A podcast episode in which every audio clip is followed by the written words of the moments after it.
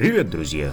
Вы на подкасте «Ведьмак, который смог». Контент для тех, кто хочет знать, что написано между строк.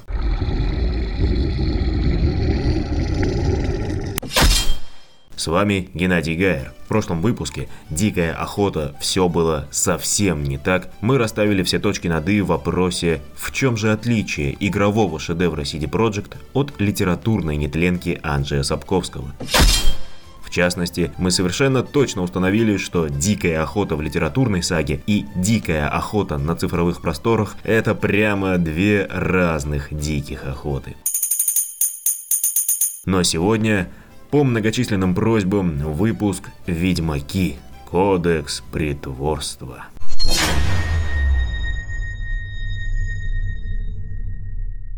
Нелегкие то были времена. Леса и тракты кишели мерзкими порождениями хаоса. Крестьянин, купец ли, знатный ли господин, всякий выходил из дома, не ведая, вернется ли или погибнет во тьме и смраде подсытое чавканье вурдалака.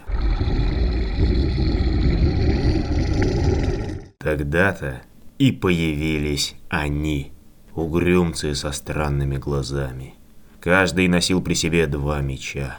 Один серебряный, один из звездного железа острые, как бритва цирюльника. И так они были проворны в рубке, что и глазом не уследишь. Ведьмаки. Поначалу все решили, что то воины, новая каста убивцев и наемников. Кинь денежку, и врага твоего нарежут, как колбасу.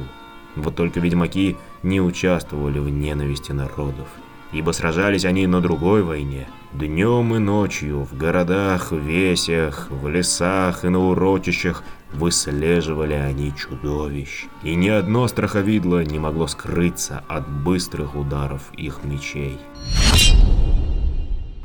Не жалея себя, ведьмаки сражались с хаосом, силой, что питается страданием. И вскоре мир стал чище.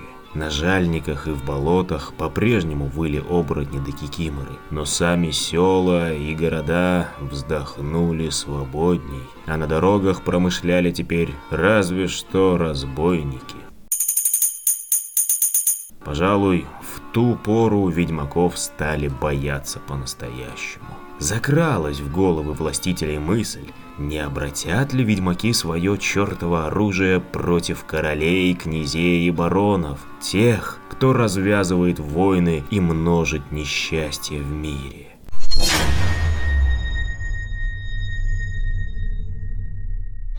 Мы знаем, что сам образ ведьмаков, как борцов с чудовищами, был взят Сапковским из славянского фольклора. Подробнее об этом говорилось в выпуске «Геральт. Исчадие ада». Философскую подоплеку существования ведьмаков в одноименном романе пока опустим. Для начала разберемся, так сказать, в лоре. Первонаперво запомним раз и навсегда, что в литературном первоисточнике нет упоминания других ведьмачьих школ, кроме школы Волка в Каэр-Морхене, представителем которой является наш незабвенный Геральт. Автор дает нам лишь два намека на существование других школ. Первый это описание молодого ведьмака Койона, который пришел из Повиса и, судя по всему, не является выпускником школы в Каэр-Морхене. Второй намек – это ведьмачий медальон в форме головы кота, который в конце романа достается Цири. Исключительно как символ ведьмачества, не как рабочий инструмент. Придется свыкнуться с мыслью, что время событий романа – это эпоха упадка ведьмачества – буквально его последние годы. Все дело в том, что за несколько десятилетий до начала романа некие религиозные фанатики уничтожили все центры обучения ведьмаков. То есть они взяли штурмом и уничтожили Каэр Морхен, убив всех, кто там находился в это время, и уничтожив все, до чего дотянулись руки. Судя по тому, что Койон, ведьмак с другой части света, непрекаянно прибивается к ведьмакам Каэр Морхена, можно предположить, что печальная участь постигла все центры подготовки ведьмаков. Опять же, сколько их было, мы не знаем точно. Ну, по-видимому, как минимум два. О том же свидетельствуют в принципе все разговоры героев романа, когда дело касается ведьмачества как такового. Если вы помните, все, от Ипата Велерата до самого Геральта, сетуют на то, что охотников с чудовищами становится все меньше.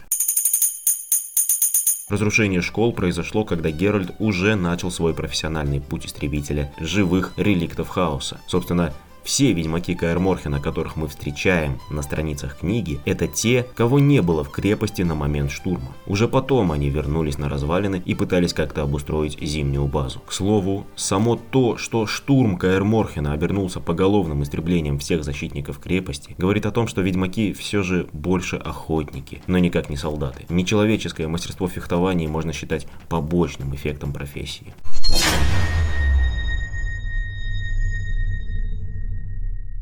Ведьмаки в лицах. Весемир. Самый старый из ныне живущих ведьмаков. Напомню, что в романе он жив-здоров на протяжении всей истории. Весемир – бывший старший наставник по фехтованию, физподготовке и монстроведению. Именно его суровую школу прошли Геральт и другие из выживших ведьмаков. Из романа нам известно, что Геральт искренне считал Весемира своим названным отцом и вплоть до случайной встречи с родной матерью полагал, что наставник дал ему имя.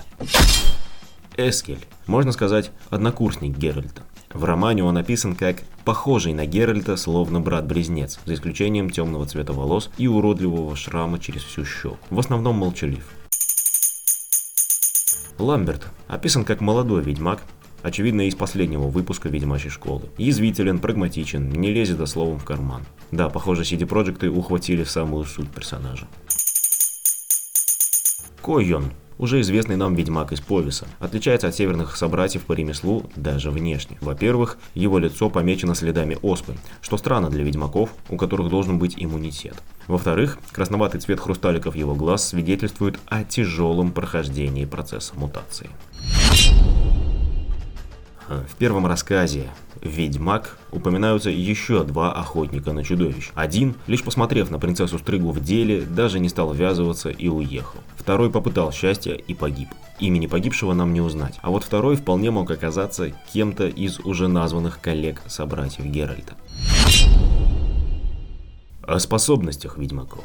Ведьмаки – это люди, прошедшие через многоступенчатый процесс трансмутации организма. Изменения происходили на всех уровнях физиологии, от генома до мускульной перистальтики. Разумеется, процесс включал применение секретных эликсиров и уникальных заклинаний. К слову, без участия чародеев вся ведьмачья история была бы вообще невозможна. Процесс трансмутации настолько сложен, что для его успешного течения необходима магическая поддержка как организма, так и самих реакций. Только нужно понимать, что чародеи, которые занимались созданием ведьмаков, которые в принципе разработали всю концепцию, действовали без разрешения совета и капитула чародеев. Неспроста в романе такие чародеи упоминаются как ренегаты. То есть ведьмаки это, можно сказать, успешный эксперимент по выведению сверхчеловека для решения определенных задач, очищения мира от чудовищ. Вот только эксперимент был проведен без одобрения научного совета, и его насильственно прикрыли, истребив заодно и всех подопытных кроликов, до которых смогли дотянуться. Я хочу сказать, что к истреблению ведьмаков почти наверняка приложили руку члены капитула чародеев. Ведь, как мы понимаем, ни королям, ни патриархам не нравится, когда у кого-то есть игрушки лучше, чем у них.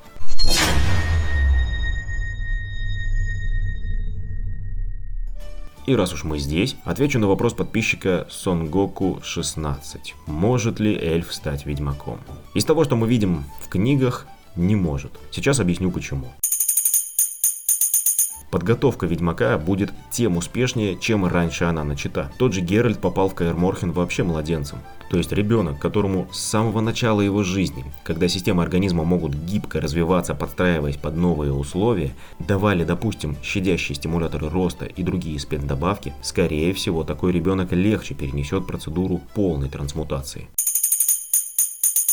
У эльфов здесь есть два ограничивающих фактора. Во-первых, к моменту развития событий романа у эльфов, как это ни печально, не осталось не то что детей, но даже молодежи. Если хотите об этом отдельный выпуск, пишите в комментариях. Во-вторых, даже в случае с человеческими детьми, под физиологию и особенности нервной системы которых заточены все этапы трансмутации, даже в этом случае выживает в итоге один-два из десятерых. У эльфов же как и у других старших народов, физиология все же другая, нервная система другая. Поэтому даже если бы нашлись маги-специалисты по проведению процедур трансмутации, ни у одного эльфа не было бы шансов выжить в процессе.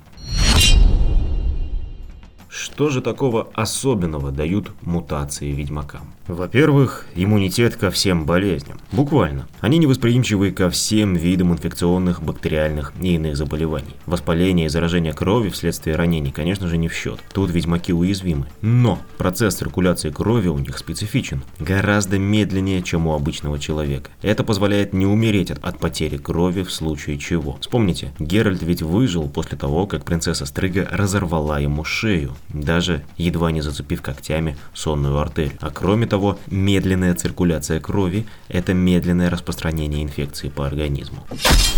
Во-вторых, очень сильно замедлены процессы старения. Настолько, что обычный человек за всю свою жизнь не в состоянии заметить возрастных изменений в Ведьмаке. Сколько это будет в годах, считайте сами. Факт в том, что ни один Ведьмак не умер от старости, поэтому высчитывать максимальную продолжительность их жизни проблематично. В-третьих, увеличение скорости реакций. Рефлексы ведьмаков во много раз превосходят параметры обычного человека, да и кого бы то ни было. В-четвертых, повышенное развитие мускулатуры. Я все же думаю, что визуализация этого эффекта лучше удалась именно игроделам, но никак не Netflix. В-пятых, усиление минимальных магических способностей. Это дает возможность использовать ведьмачьи знаки. Особый вид магии, чем-то напоминающий джедайские фокусы. С помощью знаков ведьмак может вызвать столб огня, пучок кинетической энергии, загипнотизировать противника, защитить себя от физических повреждений. Но для максимальной эффективности ведьмачьей магии ведьмак должен регулярно принимать эликсиры. И вот здесь переходим к шестому и самому главному эффекту мутаций. Ведьмаки невосприимчивы к ядам, и это дает им возможность принимать ведьмачьи эликсиры, которые для обычных людей, для обычных существ чистый яд. Особые алхимические смеси, разработанные специально для того, чтобы сделать из и без того по всем фронтам усиленного ведьмака просто супермена. Эликсиры могут ускорить ведьмака так, что он сможет на равных биться со стрыгой или даже высшим вампиром. Могут дать способность видеть почти в кромешной тьме, могут исцелить, остановить кровь и так далее и тому подобное. Побочными эффектами мутации являются полная стерильность, ведьмаки не могут иметь детей, что при их образе жизни в принципе не проблема. По неподтвержденным данным, ведьмаки совсем не переносят пытки. Из-за особенностей нервной системы они якобы быстро умирают под воздействием мучительной боли. Честно говоря, мне это кажется сомнительным, ведь э, сам процесс обучения ведьмака предполагает наличие большой массы болевых ощущений. Считается, что есть еще один побочный эффект. Это отсутствие нормальных человеческих эмоций. И ведьмаки делают все, чтобы так считалось повсеместно. Вот только это все не более чем профессиональная маска.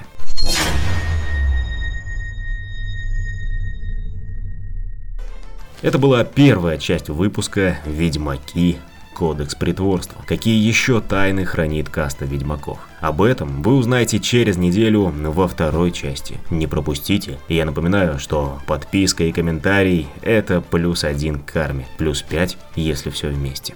На этом сегодня все. Вы слушали подкаст «Ведьмак, который смог».